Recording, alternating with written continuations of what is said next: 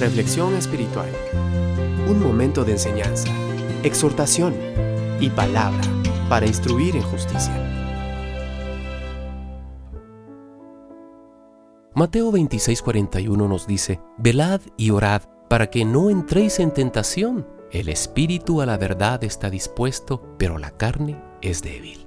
¿Alguna vez le has dicho al Señor, Dios mío, quita de mí esta tentación o aparta de mí esta prueba? Bueno, me imagino que sí, pues todos en algún momento determinado lo hemos pedido, pero ¿realmente Dios ha quitado la tentación o apartado la prueba de nuestras vidas? Y es que no es que Dios no pueda quitar la tentación o que no pueda apartar esa prueba, sino que Él quiere que esté ahí para poder fortalecer nuestra vida espiritual para que maduremos en nuestra relación personal con Él, para que nuestra fe y convicción se hagan más fuertes. Cada uno de nosotros debemos comprender que la tentación siempre estará a la orden del día, que todos los días de nuestra vida seremos tentados por las diferentes situaciones, pero que tenemos de nuestro lado a un Dios todopoderoso que pelea las batallas por nosotros. Dice la palabra que antes del arresto de Jesús, Él fue a orar con algunos de sus discípulos. Estos no pudiendo resistir por el cansancio o simplemente por sueño el estar velando con Él en oración, se durmieron. Jesús estaba un poco más alejado de ellos y regresó varias veces a donde ellos estaban encontrándolos dormidos. A lo que Jesús les dijo, velad y orad para que no entréis en tentación. El espíritu a la verdad está dispuesto, pero la carne es débil. Y es que él sabía lo que decía. Él mismo había sido tentado en varias ocasiones, pero se mantuvo fiel y sin pecado. Y es que Él nos vino a demostrar que es posible, que basta con tener la intención y determinación de hacerlo, porque la ayuda divina está de nuestra parte. Puede ser que en estos últimos días has sido tentado a caer en pecado. Puede ser que la prueba que estás pasando sea tan fuerte que has estado a punto de reaccionar de la forma equivocada y hasta cierto punto. Es comprensible porque la carne es débil, pero a la vez es hermoso saber que pese a que la carne es débil, tenemos a un Dios que está de nuestro lado.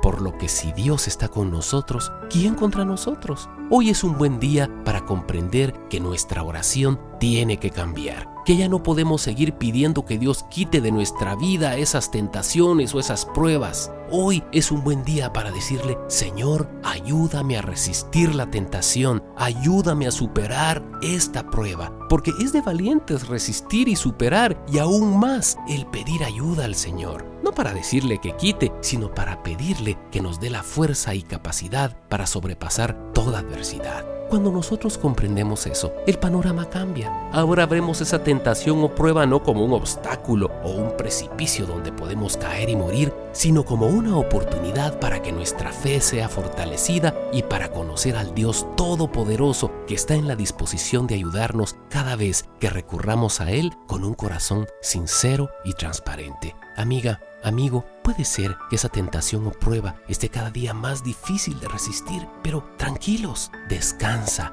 Dios ha prometido librarnos. La palabra del Señor nos dice en Santiago 4:7, someteos pues a Dios, resistid al diablo y huirá de vosotros. Santiago 1:12 agrega, bienaventurado el varón que soporta la tentación, porque cuando haya resistido la prueba, recibirá la corona de vida que Dios ha prometido a los que le aman. Pidamos cada día de nuestra vida que la fortaleza de Dios esté con nosotros, pues resistir la tentación sí es posible. ¿Cómo? Solo a través de la comunión continua que tengamos con Jesús, haciéndolo el centro de nuestra vida y permitiéndole que obre en nosotros como Él quiera obrar. La carne es débil, pero mi Dios la hace fuerte.